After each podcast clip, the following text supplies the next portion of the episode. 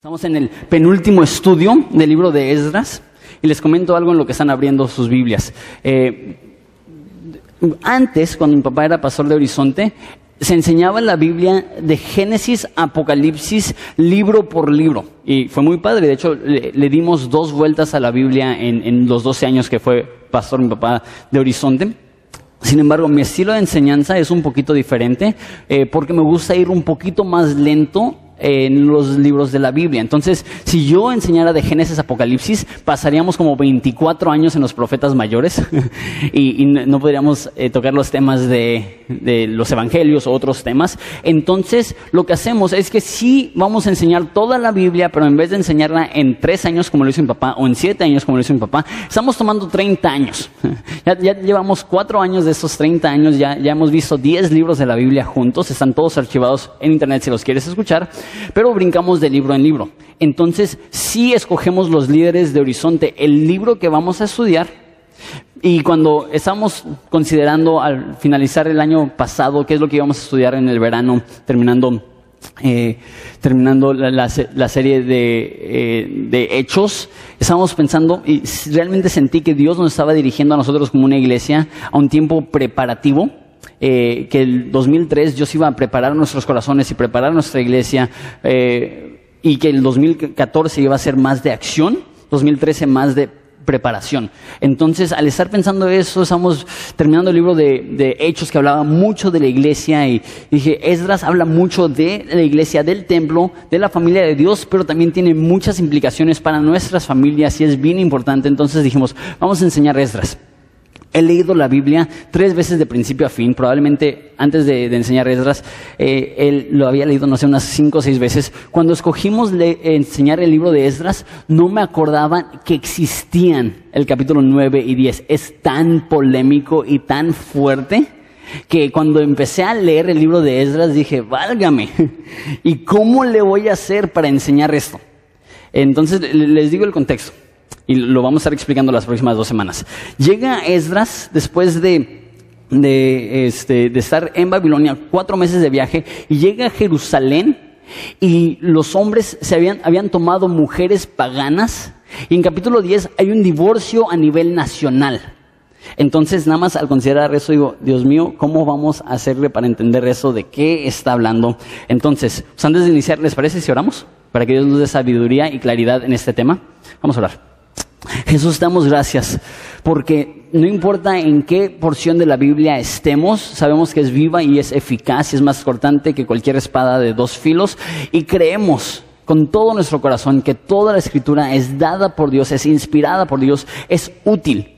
Entonces, Padre, te pido que utilices esa espada en esa mañana en contra de nosotros para eh, hacer esa cirugía para remover de nosotros cualquier pecado que nos está lastimando y nos está afectando y para acercarnos a ti.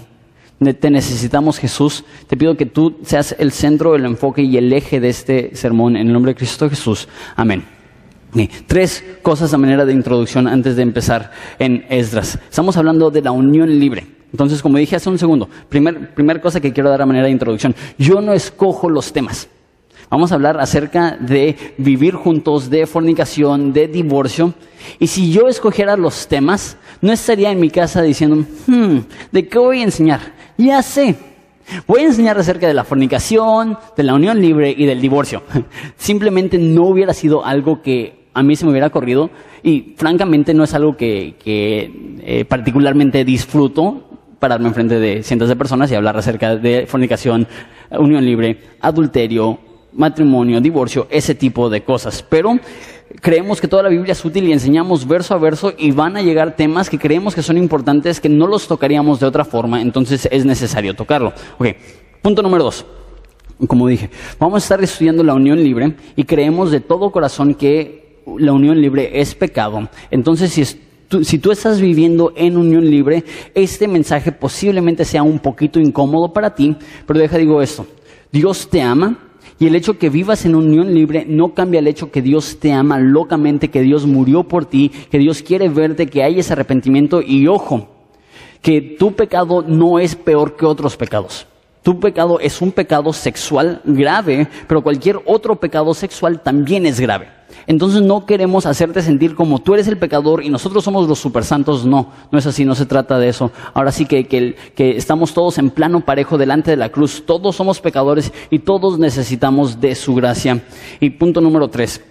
Es mi responsabilidad como pastor delante de Dios de decirte la verdad. No es mi responsabilidad decirte lo que quieres escuchar y no es mi responsabilidad decirte lo que es popular, es mi responsabilidad decir lo que declaran las santas escrituras y si no nos gustan, no puedo dar excusas yo por lo que dice Dios. Muchas personas dicen, ay, sí, eso dijo Dios, pero, pero como que estaba de malas y fue hace mucho tiempo y como que ya no tiene mucha validez. No, si Dios lo dijo, no tenemos por qué disculparnos por la postura de Dios. Entonces, aunque te amamos, necesitamos eh, pasar este tiempo hablando de una manera muy clara, una manera muy franca, entendiendo que, que, este tema es altamente ignorado porque hay mucha gente que vive en unión libre y muchos pastores, por temor a que se le vacíe la iglesia, no hablan de esto. Mi temor no es que se vacíe la iglesia, mi temor es que haya gente cómoda aquí que no sea confrontada por la palabra de Dios. Y eso es lo que queremos hacer, queremos enseñar lo que dice la Biblia acerca de estos temas. ¿Va? Esdras 9.1 dice así.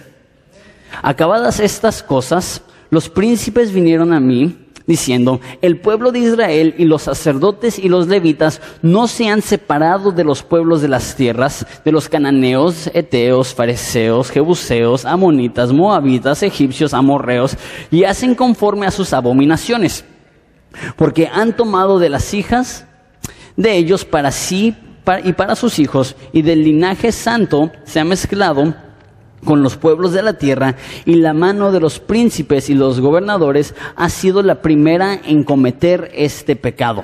Okay. Entonces vemos aquí que Esdras regresa de Babilonia con 1500 hombres, un viaje de cuatro meses. Él es un sacerdote, conoce la ley de Dios, él es un escriba increíblemente inteligente y sin duda alguna él está viajando con la emoción voy a regresar a la tierra prometida. Les recuerdo que el abuelo de Esdras era sacerdote, debió de haber regresado. El papá de Esdras era sacerdote, debió de haber regresado. No habían regresado y él rompió con ese ciclo familiar de pecado y él regresa a la adoración en Jerusalén. Y me imagino que él iba a llegar a ver un pueblo entusiasmado por las cosas de Dios.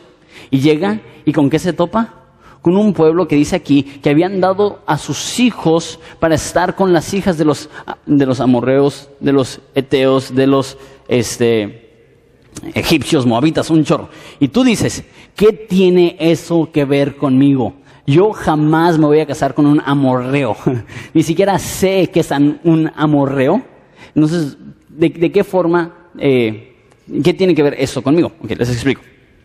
Dios en la Biblia, en el Antiguo Testamento, prohibía que los judíos se casaran con personas que no eran judíos. ¿Por qué? Por dos razones. El aspecto profético y el aspecto práctico. Les explico. El aspecto profético. La Biblia dice que del linaje de Abraham, del linaje de David, de la tribu de Judá, iba a venir el Mesías.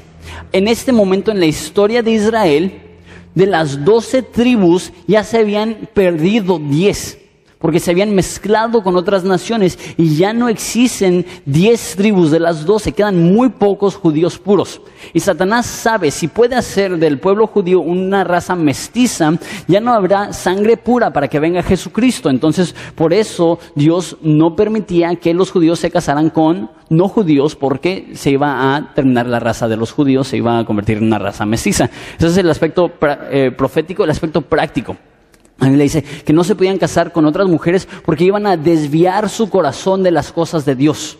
Entonces, eh, eso lo vemos con Salomón, un hombre sabio que se casó con mujeres que eran paganas y él empezó también a adorar a dioses falsos. Y eso es lo que sucedió aquí, mira versículo 1. Dice, y hacen conforme a sus abominaciones. Se estaban uniendo con estas mujeres y estaban haciendo las mismas prácticas abominables que ellos. Les explico. En estas naciones, eh, formas que adoraban a sus ídolos, eh, en algunos casos eran sacrificios humanos en los peores casos eran sacrificios humanos de bebés. Entonces, cuando dice que hacían eh, esas abominaciones, esas personas que antes temían a Dios, ahora están sacrificando a sus propios hijos a dioses falsos. Y tú dices, ok, entiendo eso. La Biblia dice que no debemos de estar en yugo desigual con un incrédulo. Un cristiano no debe de ponerse de novio o novia, casarse con alguien que no es cristiano o cristiana. Tú dices, ¿por qué? Y es importante decirte por qué. Porque muchas veces nada más decimos, porque Dios dice. Y, y, parece Dios como un tirano que solamente tiene un ego y quiere que lo obedezcas porque sí. Pero no es así Dios. Dios tiene en mente nuestra mejor este, circunstancia. Él quiere protegernos, Él quiere ayudarnos. Y el motivo que Él no nos deja que nos casemos con alguien que no comparte nuestra fe no es porque quiere destruirnos, sino porque quiere protegernos. Tim Keller, un este, pastor y autor, lo dice de esta forma, yo creo que es la mejor forma que lo he escuchado. Soltero, ¿crees que te sientes solo ahorita? No hay lugar más solitario que matrimonio con una persona que no comparte tu fe. Y hay en ese lugar probablemente docenas, si no es que cientos de personas que pueden decir, sí, tiene razón ese pastor. Eh, me sentía solo de soltero o de soltera Dije, no, pues los cristianos, ya, ya conocí a varios, son unos patanes. Él no es cristiano, pero me trata muy bien, es buen hijo, es, buen eh, amigo, tiene trabajo y se casan y de repente se dan cuenta, órale, estoy sola, aunque lo tengo al físicamente, espiritualmente está totalmente ausente. Entonces aquí estamos viendo que no debían de unirse en matrimonio. Sin embargo, mira el versículo Dos, no habla del matrimonio, dice, han tomado de las hijas de ellos para sí y para sus hijos. Han tomado, no dice que se han casado. Y de hecho, nos explica esto mucho más en detalle el profeta Malaquías. El profeta Malaquías era contemporáneo de Esdras y durante esos tiempos escribe esto, Malaquías 2.14, por favor. No tienen que ir ahí, va a estar en pantalla. Malaquías 2.14 dice, más diréis, ¿por qué? ¿Por qué Jehová ha atestiguado entre ti y la mujer de tu juventud, la cual, a la cual le has sido desleal? Entonces, estas personas estaban casados y estaban abandonando a su esposa para buscar a otra mujer y nada unirse, estar en unión libre con ella, siendo ella tu compañera y la mujer de tu pacto. Eso es el matrimonio, es un pacto con Dios. Siguiente versículo. No hizo él uno eso es matrimonio. El matrimonio es, los dos serán una sola carne. Habiendo él en abundancia eh, eh, de espíritu, ¿y por qué uno? Porque buscaban la descendencia para Dios. Guardaos pues en vuestro espíritu y no sean desleales para con la mujer de vuestra juventud. Siguiente versículo. Porque Jehová, Dios de Israel, ha dicho que aborrece el repudio, otras traducciones dicen divorcio, y el que cubre de iniquidad su vestido, dijo Jehová de los ejércitos, guardaos pues en vuestro espíritu y, no seáis desleales. ¿Qué es lo que está sucediendo? Estos hombres, es una de dos opciones. Recuerden, es una cultura de poligamia. Entonces es posible que estos hombres, aparte de tener su mujer judía, ahora están uniendo otra mujer como concubina, esas mujeres son paganas. Es posible que sea esto.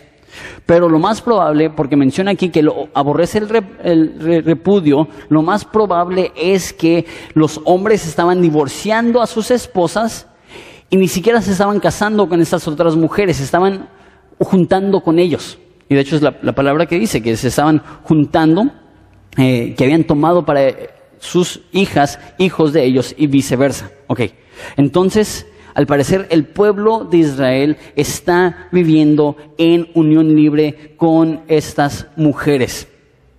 Y tú te preguntas, ok, ¿qué, tiene de malo eso? ¿Cuál, es la gran cosa? Mira la, bueno, antes de mirar la reacción, hay otro problema. No solamente el pueblo en general está en unión libre. ¿Sí vieron en versículo 2 lo que dice? Mira versículo 2. Dice, eh, que los gobernadores y los príncipes han sido la primera en cometer este pecado. Entonces, no solamente ha sido el pueblo que está viviendo en unión libre, también los príncipes, también los sacerdotes y también los levitas. Ellos son los que están cometiendo adulterio, ellos son los que están abandonando perdón, a sus esposas, ellas y ellos son los que están cometiendo este pecado. Y a lo mejor tú y yo pensamos, ¿cuál es la gran cosa? Unión libre, a fin de cuentas son dos adultos tomando acciones que no van a lastimar a nadie. ¿Cuál es la gran cosa? Debería de preocuparnos. Mira la reacción de Esdras. Versículo 3. Cuando oí esto, rasgué mi vestido y mi manto. Arranqué el pelo de mi cabeza y de mi barba, y me senté angustiado en extremo. Y se me juntaron todos los que temían las palabras del Dios de Israel a causa de la eh, prevarición de los del cautiverio, mas yo estuve muy angustiado hasta la hora del sacrificio de la tarde. se entera eso y ¿qué es lo que hace? Era común en esa cultura que la forma que demostrabas que estabas de luto es que rompías su ropa, te ponías una ropa muy áspera, muy incómoda, te rapabas la cabeza y te echabas cenizas para que secara tu piel y que tuvieras una comezón tremenda, horrible. Al parecer, él está tan desesperado que ni tiempo de buscar un rastrillo. Y en vez de rasurarse la cabeza, ¿qué es lo que empieza a hacer? Se rasga la vestidura, se sienta en el piso y de la desesperación se empieza a arrancar sus propios cabellos. Eso es tremendo. No solamente se arranca los cabellos de su cabeza, se arranca su propia barba. A lo mejor tú dices, mujer, ah, pues no es la gran cosa, yo me depilo cada rato el bigotillo y pues no, no se siente tanto. Ahí les va. No me juzguen. Una vez perdí una apuesta y me tuve que depilar una pierna. De la rodilla para abajo. No me juzguen. No duele casi nada. y, yo tengo las piernas como chubaca. Yo, sí, bien tupido y, no duele mucho. Pero que tengo un hijo de un año o dos meses, que me jale la barba, aunque sea poquito, es un dolor tremendo. Imagínate, él está en su desesperación, arrancándose cachos de su propia barba. Es interesante, porque este pecado se va a repetir y en el libro de Nehemías, Nehemías va a ver a personas que están eh, juntándose con los pueblos paganos y ¿qué es lo que él hace? le arranca la barba a los demás. me gusta más la opción de, de Nehemías. Como que no me gusta la idea de arrancarme mi propia barba, pero Nehemías es así, versión vale todo, Antiguo Testamento, los ve, se enoja y les arranca su barba. Pero nos demuestra la desesperación de Esdras. Ojo, no veo aquí enojo, no veo aquí frustración, veo tristeza. No veo aquí una reprensión. Ustedes inicuos. Se sienta y dice que está angustiado. Y lo dice dos veces, angustiado en extremo. Ni siquiera puede hablar, está en el piso y está diciendo, ¿qué está haciendo mi nación? Imagínate, cuatro meses de viaje, es el escriba, es el sacerdote y llega y el pueblo le ha dado la espalda a Dios. Y una vez más, no escucho enojo, escucho tristeza. Mi pregunta es, ¿qué reacción tomamos nosotros ante la circunstancia actual de nuestra nación?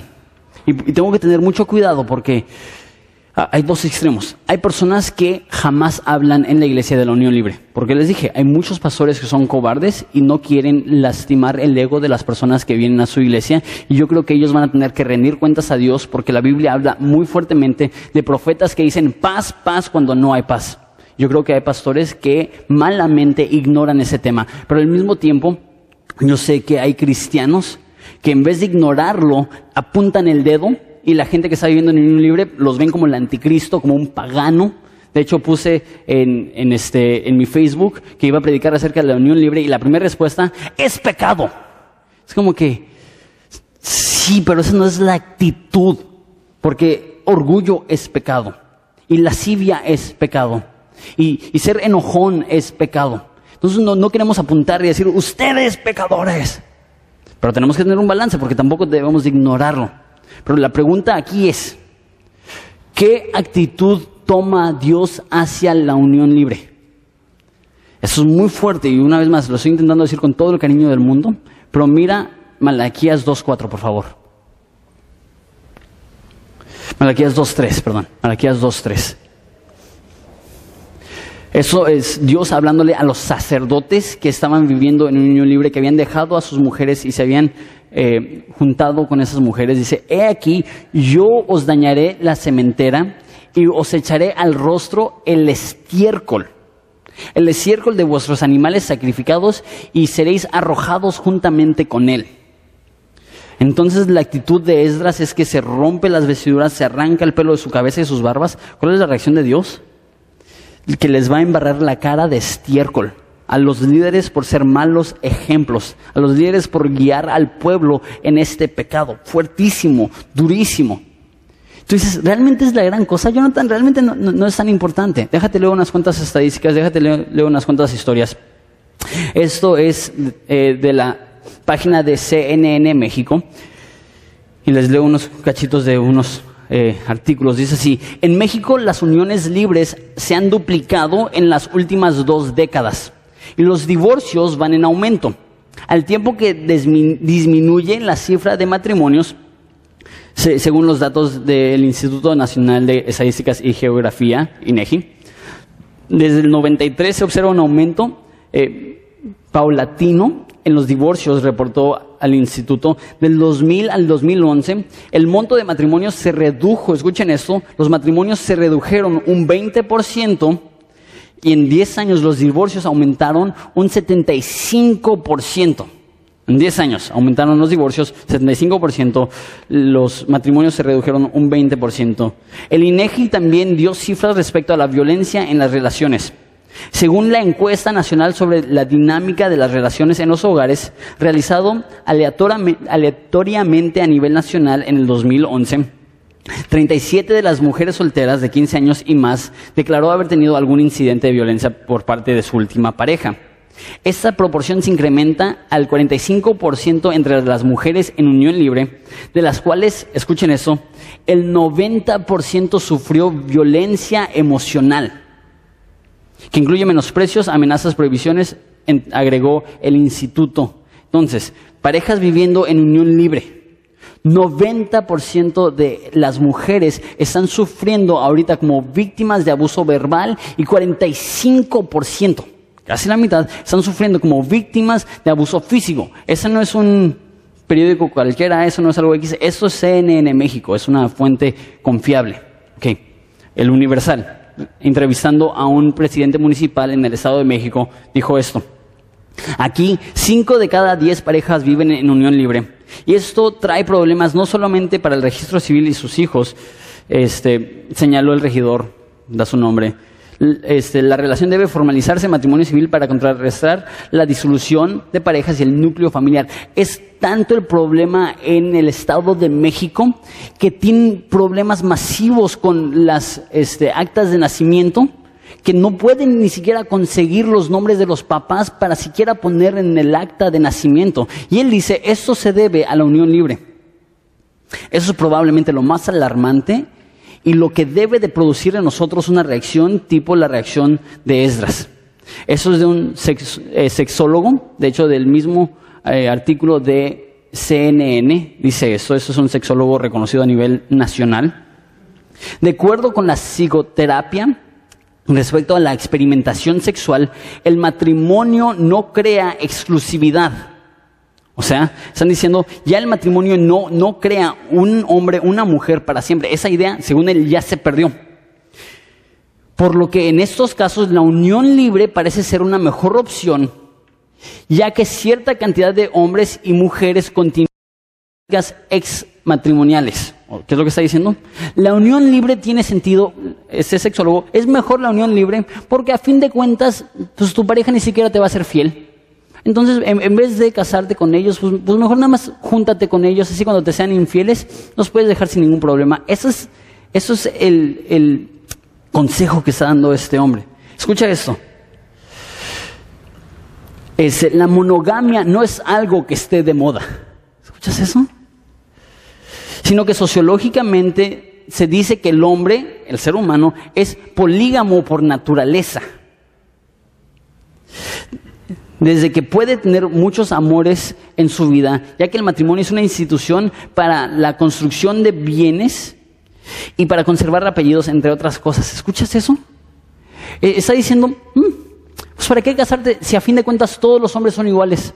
Todos los hombres son poligamios, todos los hombres son adúlteros, todos los hombres son infieles, entonces mejor ni te cases, mejor vive en unión libre. Y dice, a fin de cuentas, el matrimonio solamente es para juntar tus bienes y, que permanezca el apellido. A tal grado se ha denigrado el matrimonio en nuestra cultura que los expertos ven el matrimonio como algo meramente para mantener un apellido. Eso no es lo que dice la Biblia. La Biblia dice que el hombre dejará a su padre y a su madre y se unirá a su mujer y los dos serán hechos una sola carne. Ya vimos en Malaquías que es un pacto con Dios.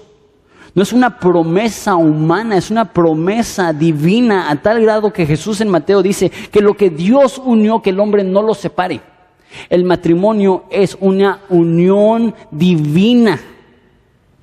Y aquí está diciendo, los hombres son infieles. ¿Qué debemos hacer? Olvídense del matrimonio. Yo no, esa no es la respuesta. ¿Cuál es la respuesta? Hombres fieles. Hombres que se comprometan con Dios y digan, yo le voy a ser fiel a una mujer el resto de mi vida. Yo no voy a ser el coqueto, yo no voy a ser el adicto a la pornografía, yo no voy a ser el infiel, yo voy a hacer un pacto con Dios de amar a esa mujer y como hizo Job, voy a hacer un pacto con mis ojos de no ver a una mujer con lascivia. Eso es lo que necesitamos. No necesitamos cambiar la definición de matrimonio, necesitamos cambiar la definición de hombría y que hombres sean fuertes en este aspecto y que amemos a nuestras mujeres, que amemos a nuestras esposas, porque mira lo que está sucediendo. Ok, estadísticas de Baja California. Las mujeres jóvenes de Baja California, perdón, de Tijuana, están a favor de la unión libre por ser una relación fácil de disolver en casos de supuesta infidelidad o violencia por parte del hombre. Por otra parte, en el contexto social es más importante ser madre que casarse, pues la comunidad discrimina más a una mujer casada que no tiene hijos que la que no tiene hijos fuera del matrimonio o soltera, advirtió esa mujer este, del periódico Frontera Norte. ¿Qué es lo que dice aquí? Está diciendo las mujeres tijuanenses no se quieren casar. ¿Por qué? Es más, más fácil de terminar la relación. ¿Y qué es lo que dice? Para ellas lo que les es importante no es ser esposa, es ser mamá. Y se juntan con un hombre con el fin de ser mamá y el momento que ya no quieren a ese hombre le, lo dejan, a fin de cuentas ya tienen lo que estaban buscando, ya tienen hijos. ¿Cuántas mujeres dices eso? ¿10%? ¿15%? Dijo que en Baja California 35% de los jóvenes de 12 años o más se encuentran en unión libre.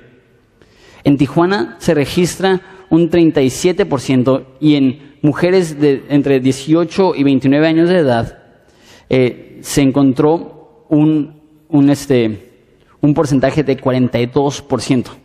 Okay. En Tijuana, 42% de las mujeres de entre 28, perdón, 18 y 29 años están viviendo en unión libre, que es lo que dicen, quiero ser mamá, no quiero ser esposa, quiero disolver esto sin ningún problema. Tú dices, ¿y qué? Estudios seculares dicen eso, del estudio de Denver en Colorado. Eh, muestran indicios confiables que las parejas que deciden convivir en unión libre con anticipación o reemplazo del matrimonio tienen mayor probabilidad de separación que parejas que, parejas que deciden casarse formalmente. ¿Cuál es la excusa? Es que tenemos que ver si somos compatibles. Necesitamos ver si esto va a funcionar antes de firmar el papelito. ¿Qué es lo que dice aquí? Parejas que checan para ver si son compatibles tienen un eh, porcentaje más alto de divorcio que aquellos que van directamente al matrimonio. Escucha esto. En España, una pareja en unión libre es ocho veces más probable de estar en violencia familiar. Ocho veces más probable. En Inglaterra, a lo mejor es un poco diferente, pero esta, esta estadística se me hizo impresionante. Las mujeres más seguras son las casadas. Es más fácil que haya algún ataque siendo soltera que siendo casada en Inglaterra. Eh, ya dije, personas en unión libre antes de casarse son más propensas al divorcio una vez casados. En otras palabras, sociológicamente, la unión libre es debilitante para tu vida sexual a largo plazo, debilitante para tu futuro matrimonio, debilitante para tus hijos porque van a crearse en un hogar separado, lo más probable. Eh, y, sobre y sobre todo es desobediencia a Dios. Entonces, ese es el problema con la unión libre. ¿Cuál es la reacción de Esdras? Rasga sus vestiduras, se arranca el pelo de la cabeza, se arranca el pelo de la barba. ¿Qué es lo que no hace? No se pone a juzgar, no se pone a atacar. No sé si te ha pasado muchas veces lágrimas llevan más peso que un regaño. Viví en un hogar donde de vez en cuando, de vez en vez, sacaban el cinturón, ¿no? No sé si soy el único. A veces la chancla, a veces el control remoto, lo que hubiera. Este, y había veces, les soy honesto, ya después de los 12 años, como que le pierdes el miedo. Mi mamá es así, estoy así, ya soy grande, y me daban nalgadas y me reía. Qué, terrible hijo soy, ¿no? Este, pero una lágrima, particularmente de mi papá, no, eso dolía más que mil azotes. Y yo creo que eso es lo que está sucediendo aquí. Esdras no saca el cinto. A ver, ahorita me lo suena todos. Es lo que hace Nehemías. Lo que hace Esdras es se pone públicamente y empieza a llorar y agonizar. Y, mira, mira su oración. Dice, y a la hora del sacrificio de la tarde me levanté de mi aflicción, habiendo rasgado mi vestido y mi manto, y me postré de rodillas y extendí mis manos al cielo, hasta el cielo. Desde los días de nuestros padres hasta ese día hemos vivido en gran pecado y por nuestras iniquidades nosotros, nuestros reyes y nuestros sacerdotes, hemos sido entregados en manos de reyes de la tierra a espada, a cautiverio, a robo y a vergüenza que cubre nuestro rostro como el día de hoy. Y ahora, por un breve momento, ha habido misericordia de parte de Jehová nuestro Dios para hacer que nos quedase un remanente libre para darnos un lugar seguro en el santuario, a fin de alumbrar nuestro Dios, nuestros ojos y darnos un poco de vida en nuestra servidumbre. Les recuerdo lo que está sucediendo. Ellos son esclavos. Ellos son una nación que ha, sido eh, destruida y ha sido echada en cautiverio. Y después de 70 años como esclavos, Dios en su eterno amor y misericordia les otorga a un grupo de 50 mil personas regresar a Jerusalén. Y aunque sí seguían siendo esclavos, entre comillas, tenían más libertad de lo que habían disfrutado en, en 70 años. Y en vez de usar esa libertad para adorar a Jesucristo, usan su libertad para ofender a Dios. Y él reconoce, este es el motivo que nosotros fuimos llevados en cautiverio para empezar. Dios los entregó en manos de los babilonios. ¿Por qué? Porque estaban siendo infieles a Dios. Porque siervos somos, versículo 9, mas en nuestra servidumbre nos, no nos hemos eh, desamparado, no nos ha desamparado más bien Dios, sino que inclinó sobre nosotros su misericordia delante de los reyes de Persia, para que se nos diese vida para levantar la casa de nuestro Dios y restaurar sus ruinas y darnos protección en Judá y en Jerusalén. Pero ahora, ¿qué diremos, oh Dios nuestro, después de esto? porque nosotros hemos dejado tus mandamientos que prescribiste por medio de tus siervos los profetas, diciendo, la tierra en la cual entráis para poseer, la tierra inmunda es a causa de la inmundicia de los pueblos de aquellas regiones, por las abominaciones que han, que han llenado de uno a otro extremo con su inmundicia. Ahora pues no daréis vuestras hijas a los hijos de ellos, ni vuestras hijas tomaréis para vuestros hijos, ni procuraréis jamás su paz ni su prosperidad, para que seáis fuertes y comas del bien de la tierra y, y dejen por heredad a sus hijos para siempre. Mas después de todo lo que nos ha sobrevenido a causa de nuestras malas obras, a causa de nuestro gran pecado, ya que tú, Dios nuestro, no nos has castigado conforme a nuestras iniquidades y nos diste un remanente como este, y, está diciendo, él no puede creer que Dios habiéndolos tratado tan bien, que ellos continúen en pecado. Hemos de volver a infringir tus mandamientos y emparentar con pueblos que cometen esas abominaciones. No te indignarás contra nosotros hasta consumirnos sin que quede, sin que quedara remanente ni quien escape. Oh Jehová Dios de Israel, tú eres justo, puesto que hemos quedado un remanente que ha escapado, como en este día Henos aquí delante de ti en nuestros delitos, porque no es posible estar en tu presencia a causa de esto. Nota la forma que habla Esdras. No dice, ay, esos pecadores, consúmalos Dios. Que les caiga un rayo encima. No dice eso.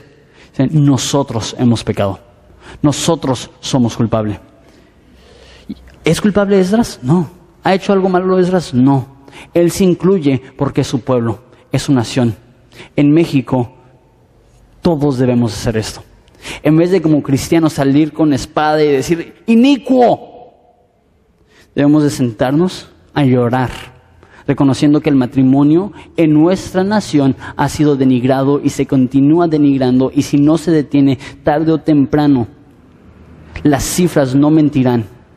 Y habrán más divorcios que matrimonios, habrán más uniones libres que matrimonios y habrán, habrán más familias desintegradas. Ahí les va.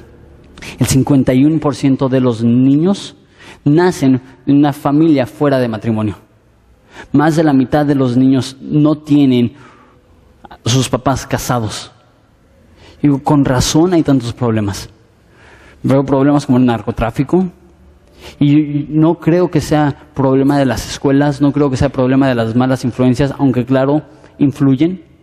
Yo creo que es que tenemos la mitad de nuestra nación que tiene sus hijos que no tienen un padre fijo, no tienen quien les demuestre cuál es la hombría y la masculinidad verdadera. Ellos salen a comprarse un cuerno de chivo porque esa es la única forma que ellos saben expresar su masculinidad. Y nadie les enseñó que ser hombre significa trabajar fuerte, proveer las necesidades de tu familia y amar a una mujer toda tu vida. Nadie les ha dicho. A lo mejor tú estás aquí, tú eres cristiano y, no te has casado. Estás viviendo en unión libre. Ya te digo eso. El arrepentimiento es algo precioso. Y tus hijos te respetarán si en vez de esconderles la realidad, confiesas a ellos, particularmente si tienen la edad, para decirle, tu mamá y yo no estamos casados y perdónanos porque hemos sido un mal ejemplo, pero ¿qué es lo que vamos a hacer? Vamos a ser un buen ejemplo y vamos a casarnos y vamos a hacer las cosas bien delante de Dios. Queremos ayudarte, no queremos juzgarte. Estamos ahorita en trámites con el Estado para conseguir este, con el registro público actas de matrimonio gratis para nuestra iglesia. Entonces, si tú no te has casado, lo más probable es que podamos casarte por el civil absolutamente gratis. Y lo que vamos a hacer es que todas las parejas que se casen por el civil de aquí a febrero, vamos a tener una boda masiva, eh, una celebración religiosa aquí en la iglesia. La iglesia va a pagar todo, eh, comida, decoraciones, eh, todo. Lo único que tienes que hacer es conseguirte un vestido blanco este, y, un traje, y te puedes venir a casar. ¿Por qué? Porque creemos que esto es importante. Y, creemos que podemos ayudarte. Y creemos que en muchos de los casos la excusa es no tengo dinero. Pues, si esa es su excusa, ya no hay excusa. Porque lo más, lo, más probable es que podamos conseguir eh, con el registro público que sean bodas gratis y la boda la ceremonia religiosa va a ser una super pachanga.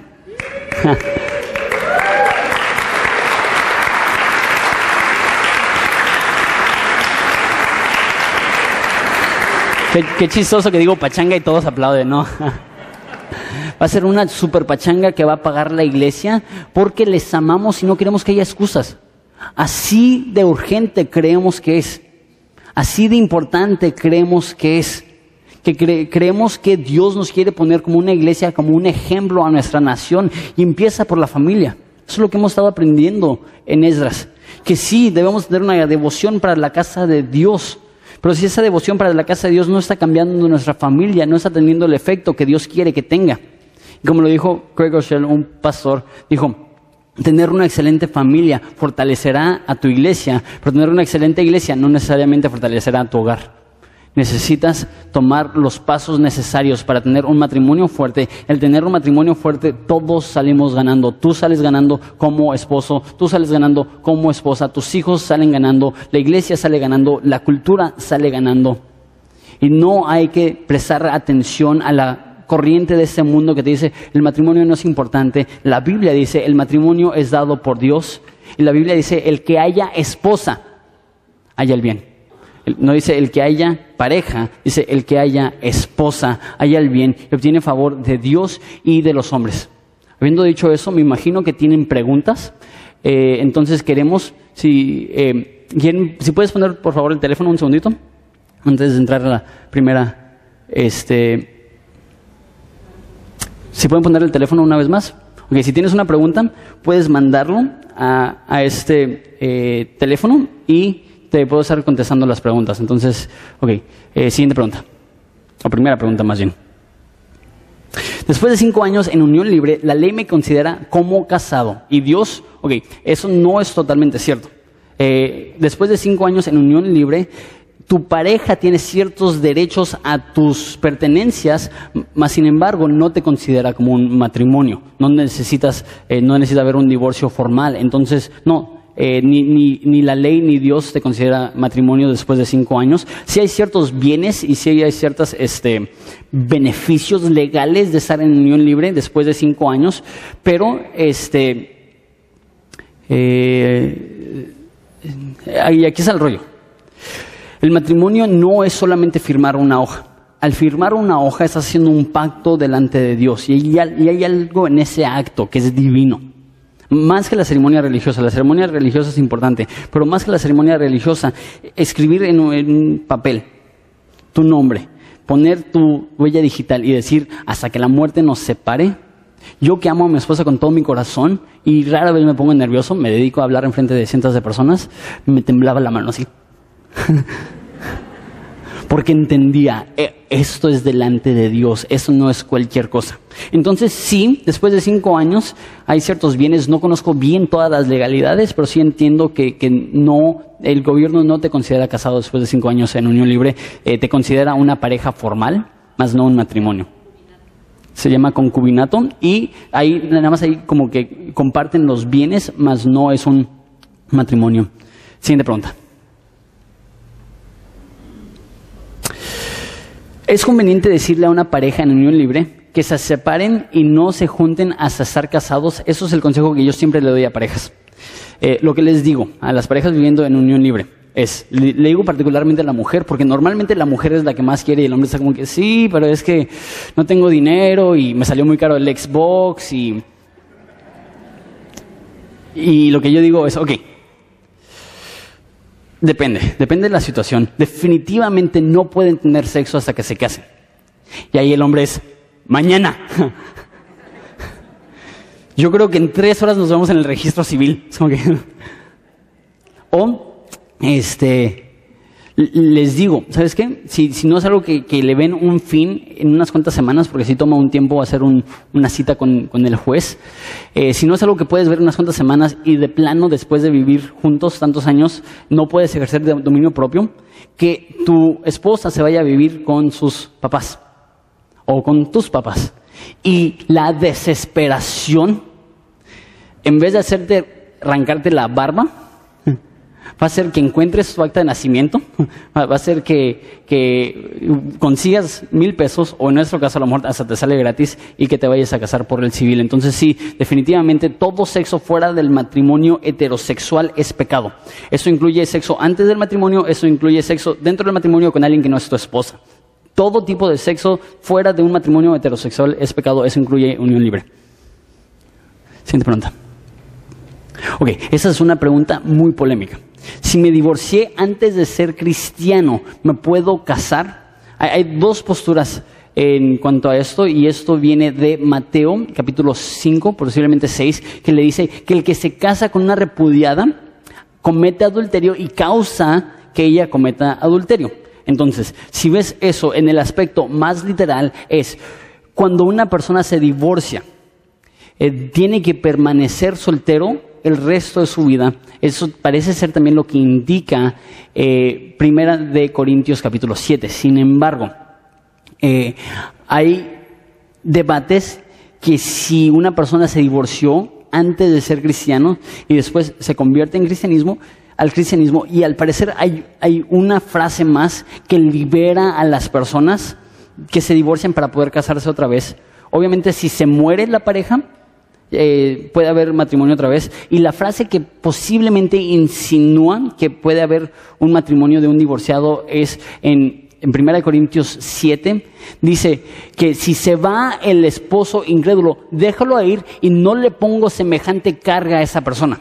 Entonces, al parecer, si a ti te dejaron, y tú no fuiste la que fuiste a firmar los papeles de divorcio, sino que te divorciaron a ti y ya no tuviste opción, posiblemente hay la opción para volverte a casar. Mi postura es, esa es mi postura oficial, si tú eres la persona que estás buscando el divorcio, eh, para empezar, hay, hay, cristianos que creen que ni siquiera un cristiano se puede divorciar, basado en Malaquías 2.16, que vimos que Dios odia el divorcio.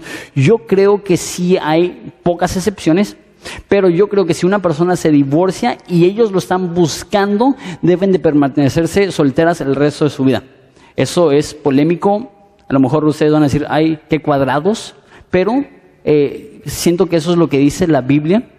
Entonces, eh, he casado a personas que han sido divorciadas y se vuelven a casar, sí, pero siempre que lo hago les digo, eso es lo que dice la Biblia, necesitan tener convicciones firmes, mi convicción es que están en pecado. Y les caso no porque me vale, pero les caso porque sí siento que hay espacio para que sea cuestión de conciencia y sí creo que eh, 1 Corintios 7 da cierta posibilidad a que una persona que es que la dejan puede volverse a casar. Sumamente polémico. Tengo un video en internet hablando de esto y los comentarios me quieren asesinar de ambos lados. Que, que no, que estás súper mal por eso, que no estás súper mal por eso. Entiendo que es súper polémico, pero también creo que, que la Biblia presenta cierta, cierta cantidad de, de flexibilidad. Mi postura es si alguien te deja, particularmente un no cristiano, te deja, yo creo que te puedes volver a casar, pero con mucho cuidado. Pero si tú eres la persona que dices, ya soy harto y dejas a tu pareja, yo creo que tienes que permanecer soltero el resto de tu vida. Esa es mi postura. Siguiente pregunta. Eso es básicamente la, misma pregunta. Este, la, diferencia aquí es, vamos a Mateo 6, ¿por qué no? No me acuerdo si es Mateo 5 o Mateo 6. Es así.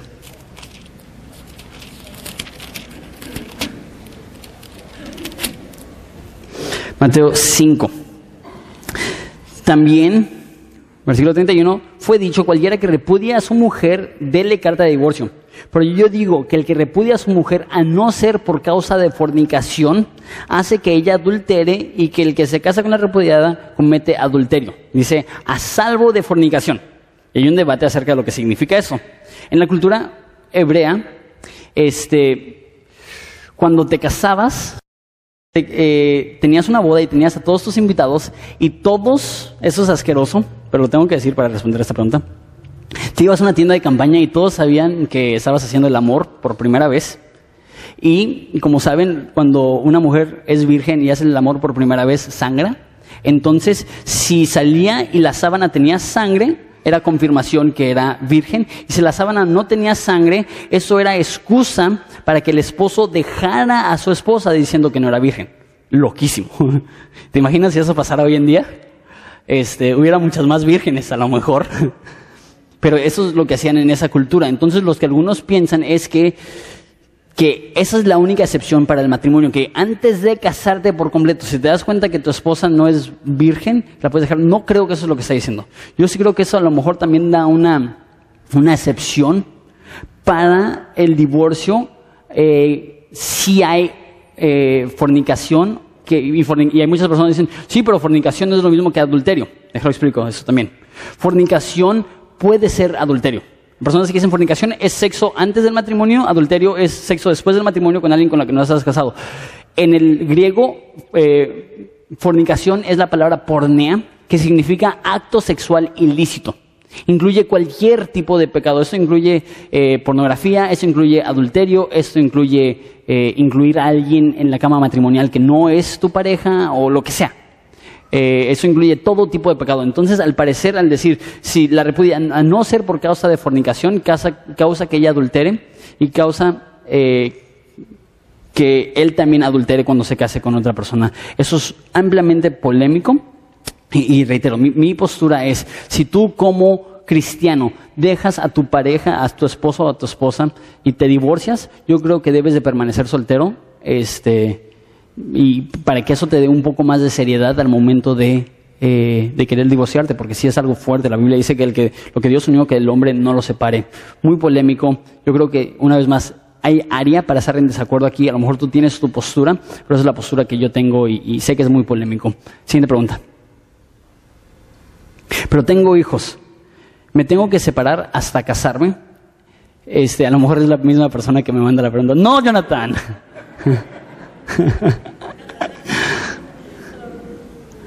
Yo creo que si tienes hijos con más razón. ¿Por qué? Porque tus hijos están viendo todos. Y si ellos se dan cuenta, órale, mami y papi no están casados.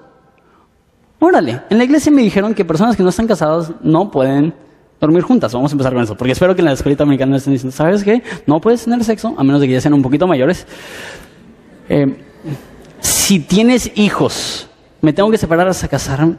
Y, es la, forma que está hecha esa pregunta que, me trae preocupación a mí como pastor, que, no es que tienes que hacer algo, es que Dios te ama y por amor a ti y amor a tu, a tu pareja y amor a tus hijos, Él quiere que te separes con el fin de que haya un poquito de, de recuperación de aquello que ya has pasado quién sabe cuántos años afectando. Si tu pareja es cristiana y tú eres cristiano como hombre y estás viviendo en unión libre, hay un enorme nivel de desconfianza que va a tener tu pareja hacia ti, porque ella sabe que cada vez que hacen el amor, tú sabes en tu mente, estoy pecando y me vale. Y esto va a producir en tu esposa una inseguridad tremenda que va a hacer que dude de tu madurez espiritual con buena razón. Entonces, yo creo que eso es lo menos que puedes hacer para recuperar un poquito de esa dignidad. Lo diría de esa forma. Una vez más, lo intento decir con todo el amor del mundo, pero sí me preocupa que personas digan, tengo que, como si fuera a tomar medicina. Este, eso es lo mejor que puede hacer para ti. ¿Alguna otra pregunta? Y si mi esposo me fue infiel, me puedo divorciar y volverme a casar. Eh, una vez más, reitero, e, es, una cuestión difícil. Este, hay, existe la posibilidad de que sí. Eh, eh, Mateo 5 sí presenta a no ser por fornicación.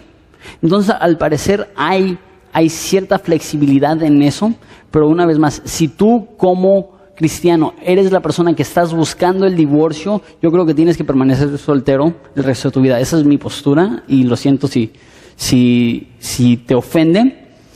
No, no estoy al mil por ciento convencido que eso es palabra de Dios. ¿Por qué? Porque tengo personas que respeto, que están de ambos lados del, la moneda. Hay unos que dicen que no te puedes divorciar por ningún motivo. Hay otros que dicen que sí te puedes divorciar, pero no te puedes volver a casar. Hay otros que dicen que, que si te divorciaste antes de ser cristiano, la sangre de Cristo cubre todo pecado, te puedes volver a casar. Y hay muchas posturas. Sin embargo, yo después de mucha consideración y después de mucho estudio y después de mucha crítica por mi postura, mantengo esa misma postura. Que si, si tú eres la persona que estás buscando el divorcio, piénsalo bien porque eh, yo creo que la Biblia te pide que permanezcas soltero después de ¿Una más o ya no? Ok. Entonces, reitero, estamos para servirte y la manera que vamos a hacer esto es a través de los grupos en casa. Eh, si no estás en un grupo en casa, únete a un grupo en casa porque te va a ayudar a conseguir apoyo. A que le puedas decir a la persona, ¿sabes qué? Eh, estoy en unión libre y esta semana va a ser la semana más incómoda en la historia de los grupos en casa. Pero va a ser bueno, va a ser bueno. ¿Por qué? Si eres líder de grupo en casa, te estoy avisando ahorita informalmente, te voy a hablar mañana, pero te aviso ahorita informalmente que te voy a pedir a ti como líder de grupo en casa que le ayudes a aquellos miembros de tu grupo en casa que están en unión libre a conseguir sus papeles, que les ayudes a poder casarse por el civil. Yo les voy a mantener al tanto si podemos conseguir las bodas colectivas de, del, este, del Estado. Si no, independientemente, podemos ayudarte a casarte por el civil y luego aquí el 14 de febrero vamos a tener bodas colectivas en las cuales vamos a celebrar la ceremonia religiosa, pero obviamente solamente vamos a casar eh, religiosamente a aquellos que ya se casaron por el civil. Entonces, eh, ¿les parece si nos ponemos de pie y oramos?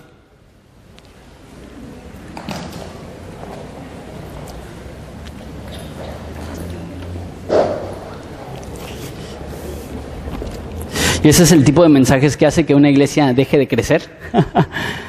Pero les reitero, les reitero, eh, es mi responsabilidad decir la verdad en amor y no sería amor eh, inventar algo o decir algo que no dice la Biblia. Y de hecho, sirve que tuvimos esas preguntas del divorcio porque la semana que viene vamos a hablar de Dios y el divorcio. Vamos a ver que esas personas dejan a esas mujeres este, y la palabra que usa es divorcio. Entonces vamos a, hablar en profundidad qué es lo que la Biblia dice acerca del divorcio. Entonces a lo mejor ya les di miedo y ya no van a regresar. Pero este, mi oración es que regresen para que puedan estar informados de qué es no lo que cree Jonathan o qué es lo que cree Horizonte, qué es lo que dice la Biblia acerca de estos temas. Oramos.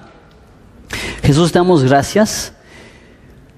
Señor, recordando lo que hemos visto, te pedimos perdón porque eh, no solamente a través de la unión libre, sino a través de, muchas cosas, eh, se ha denigrado el matrimonio en nuestra cultura. y Padre, queremos recuperarlo. Queremos ser hombres íntegros, ejemplares, que amamos a nuestras esposas con todo nuestro corazón y que le somos fieles, no solamente con nuestros cuerpos, sino con nuestros ojos y nuestras mentes también. Y Padre, te pido por aquellas parejas que este domingo fue doloroso. Te pido que les demuestres que hay perdón en la cruz de Jesucristo. Te pido que les demuestres que, que tú puedes perdonar todos los pecados. Perdónanos a nosotros que nos hemos sentido orgullosos por no vivir en unión libre y ayúdanos a tener compasión por la gran mayoría que lo hicieron no en rebelión, sino en ignorancia, que hoy en día se están dando cuenta que, eso está afectando negativamente su relación con su pareja, con sus hijos y contigo. Padre, te pido que hoy pueda haber esa redención y esa reconciliación. Y te pido que muchas personas se puedan casar. Te pedimos que muchas personas tomen acción en esto y que sepan que nosotros como una iglesia les amamos y no estamos buscando juzgarles, estamos buscando ayudarles. Te amamos, eres tan bueno con nosotros. No lo merecemos, pero nos tratas como tus hijos. Y eso es tan grato en el nombre de Jesús. Amén.